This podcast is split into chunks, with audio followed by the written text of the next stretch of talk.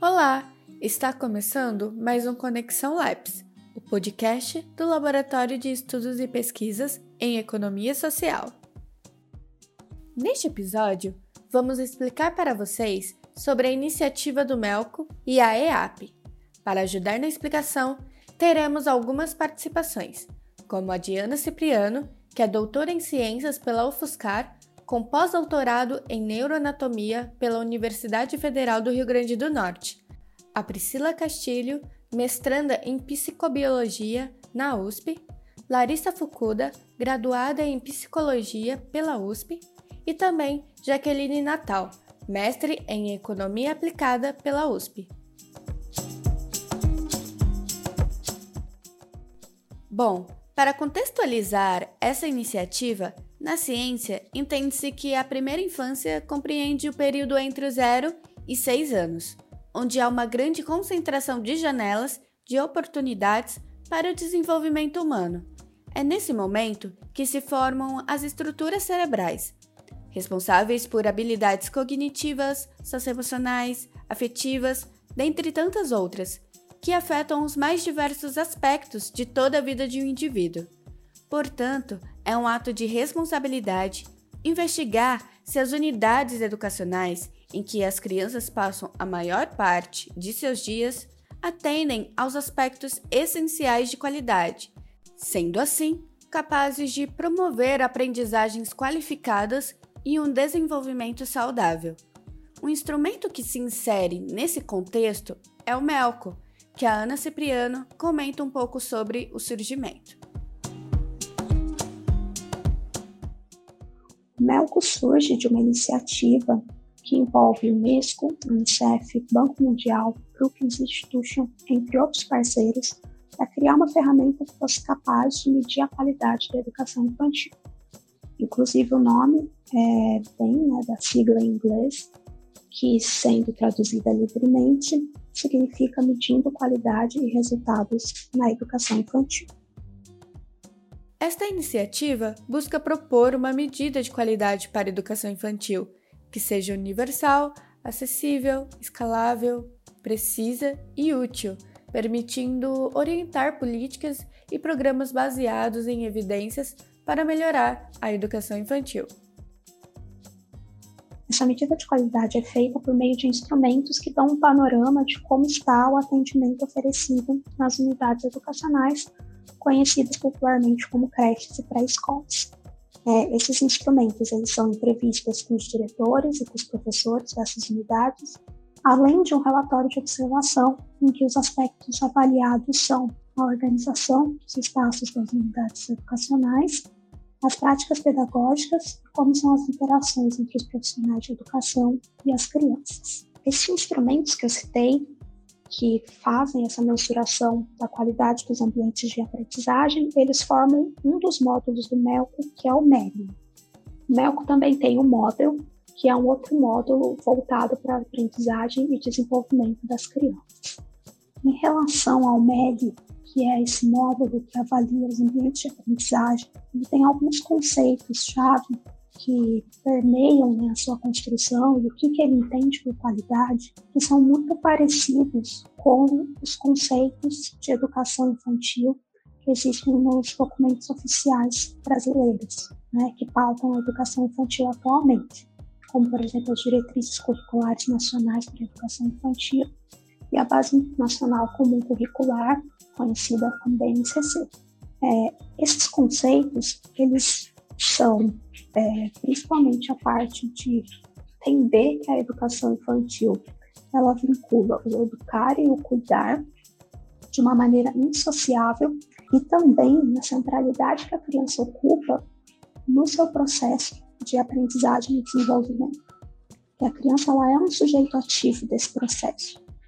Então, por entender que essa ferramenta de avaliação ela está muito próxima com o que a gente defende hoje no Brasil como importante para a educação infantil, que essa ferramenta de avaliação ela ganhou essa proporção dentro da nossa agenda de primeira infância. Levando em consideração as características dessa avaliação, os conceitos que pautaram como ela foi construída a maneira que ela gera indicadores e a robustez desses indicadores, nós entendemos que ela seria de grande auxílio na defesa de uma educação infantil de qualidade, em que esse conceito de qualidade ele não fosse restrito a ofertar vagas para as crianças, a aumentar acesso a creches para escolas, mas sim que a qualidade fosse entendida como uma infraestrutura adequada, a ter processos educativos adequados, práticas pedagógicas adequadas, materiais adequados, de uma maneira que as crianças elas possam, por meio dessa educação infantil gratuita e pública, terem desenvolvidos os seus potenciais plenamente. Aqui no Brasil, temos uma grande quantidade de crianças matriculadas na educação infantil e, sabendo da importância desse período para o desenvolvimento, fica evidente a importância da avaliação da qualidade dos ambientes de educação infantil. Uma iniciativa fruto da parceria entre Fundação Maria Cecília Souto Vidigal e o Laboratório de Estudos e Pesquisas em Economia Social trouxe esse instrumento para o Brasil. processo de adaptação do Melco começou no fim de 2017 para 2018, com a tradução do instrumento do inglês para o português. Para fazer essa tradução, foram chamadas duas tradutoras, uma da psicologia e outra da pedagogia, e cada uma gerou uma versão independente em português. Essas duas versões foram colocadas lado a lado para apreciação dos nossos parceiros do EduLab, que fizeram ali um processo avaliativo para ver qual das duas opções se encaixava melhor, eles consideravam mais adequada, gerando assim uma versão consolidada. Essa versão consolidada foi utilizada nesse mesmo ano de 2018 para um estudo piloto em Boa Vista, Roraima. Na mesma época, o pessoal do EduLab fez também um estudo de alinhamento do instrumento com a Base Nacional Comum Curricular da Educação Infantil, a BNCC, sendo esse aí um primeiro movimento de aproximação, de entender o que do instrumento estava alinhado ou não estava. É, no ano seguinte, em 2019, nós formamos um grupo de trabalho em parceria com a Secretaria Municipal de Educação de São Paulo e presença da Marisa Ferreira, do Instituto Vera Cruz, que foi consultora como especialista em educação infantil. E nesse grupo de trabalho, com reuniões semanais, nós fizemos um estudo bem aprofundado do instrumento, compreendendo ali as origens epistemológicas dos conceitos que estavam colocados e fazendo também um trabalho de entender o que estava alinhado e o que não estava com a nossa realidade, com os nossos documentos, em especial a BNCC e também o currículo da cidade do município de São Paulo, que nós utilizamos bastante.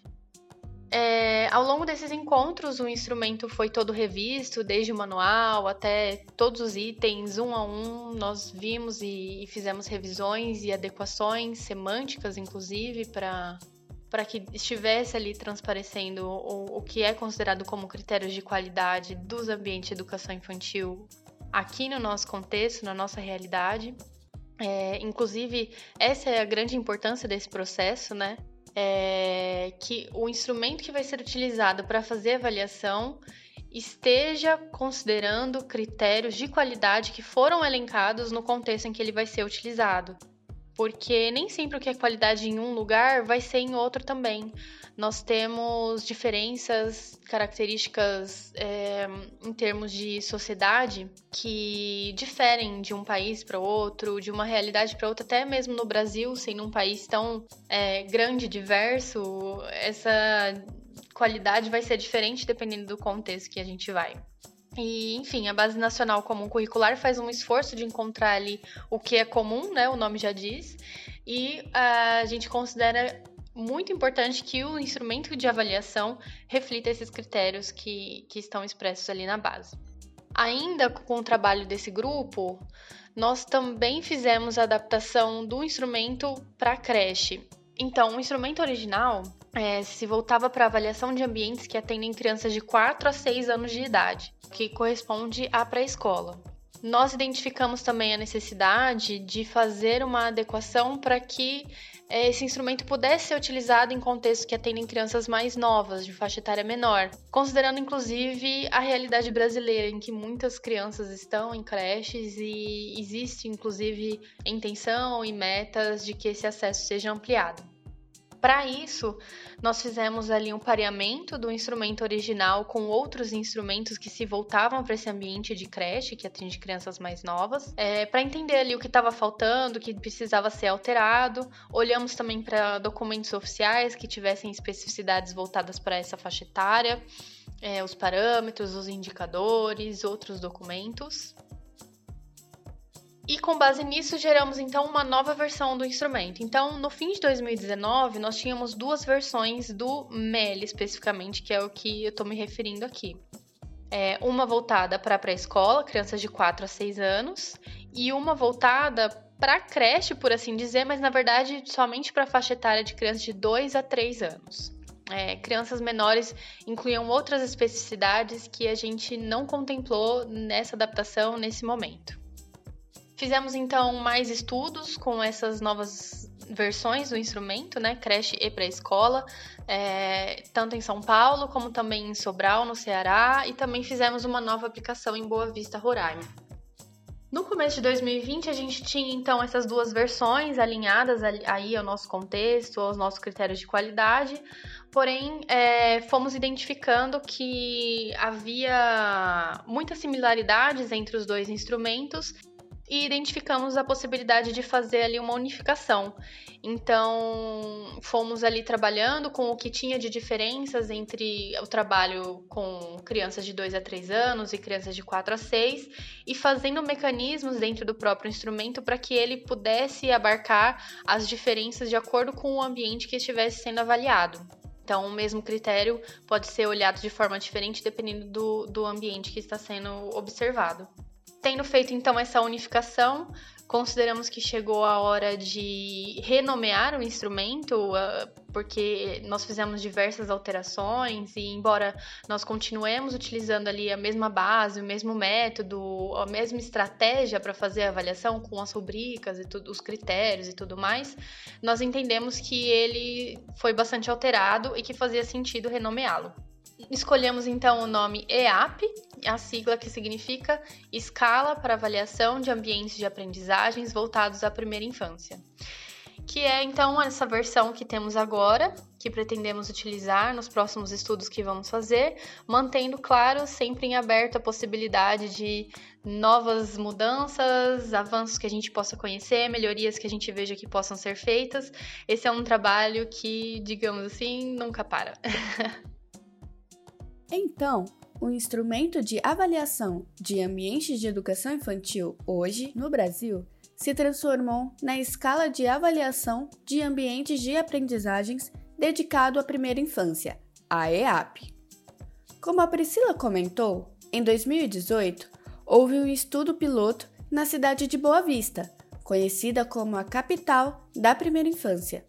Depois, ao longo do ano de 2019, foi desenvolvido o Sistema de Monitoramento da Educação Infantil de Boa Vista. Este projeto foi realizado por meio de uma parceria entre o LEPS e a Fundação Maria Cecília Souto Vidigal, juntamente à Secretaria Municipal de Educação e Cultura de Boa Vista, cujo objetivo foi de oferecer subsídios à rede municipal e às unidades educacionais no processo de melhoria da qualidade por meio de coleta, análise e uso de dados, que auxiliam na investigação da situação do atendimento oferecido da educação infantil. Após esse projeto né, do Sistema de Monitoramento de Boa Vista, tem sido desenvolvido pelo LEPS é, em parceria também, né, é, a Fundação Maria Cecília Souto Vidigal, um projeto, uma iniciativa também inovadora no Brasil, que é um sistema em que é, ele vai abordar não só essa coleta de dados né, e, a, e a produção de devolutivas com o diagnóstico da rede, mas também possibilitar o acesso a um instrumento né, para o Brasil inteiro e também um acesso a, ao material de treinamento desse instrumento é, que nós utilizamos atualmente é, para coleta de informações sobre a qualidade da educação infantil. O Sistema de Monitoramento da Educação Infantil de Boa Vista é um projeto em parceria Fundação Maria Cecília Souto Vidigal e tem por objetivo instrumentalizar a rede para a melhoria da qualidade da educação infantil.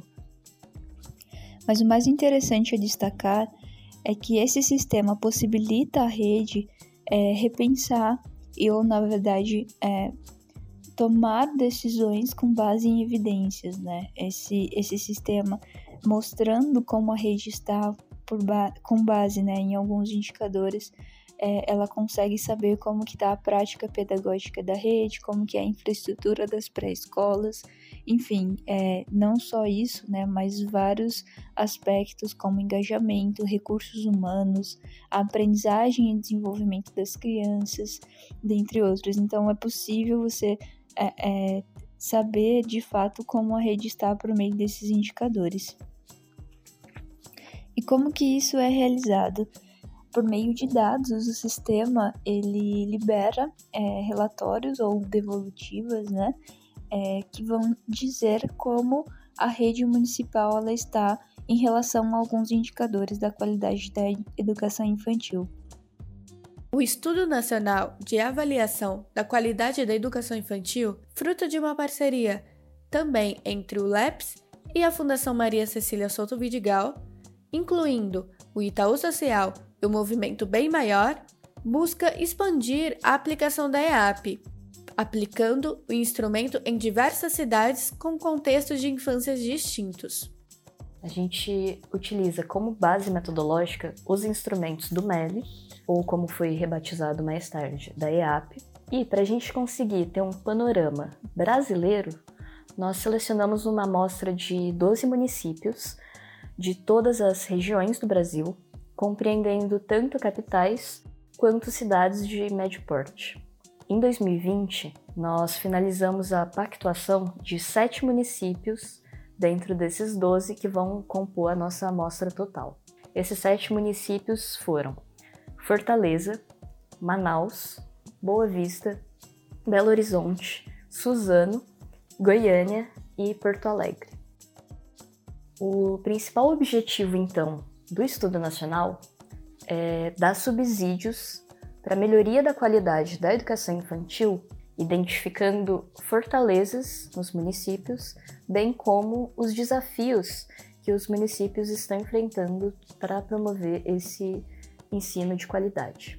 A gente vai oferecer subsídios, então, por meio de uma coleta de dados, compreendendo turmas de 2 a 5 anos de idade, ou seja, tanto de creche quanto de pré-escola, e posteriormente com uma construção de uma plataforma digital com informações e indicadores relacionados às práticas pedagógicas e aos ambientes de aprendizagens brasileiros.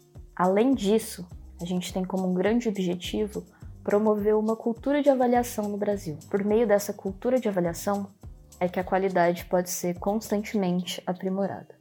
E aqui termina mais um episódio do Conexão Labs. Espero que tenham gostado e acompanhe o laboratório nas redes sociais, LabsUSP. Até a próxima!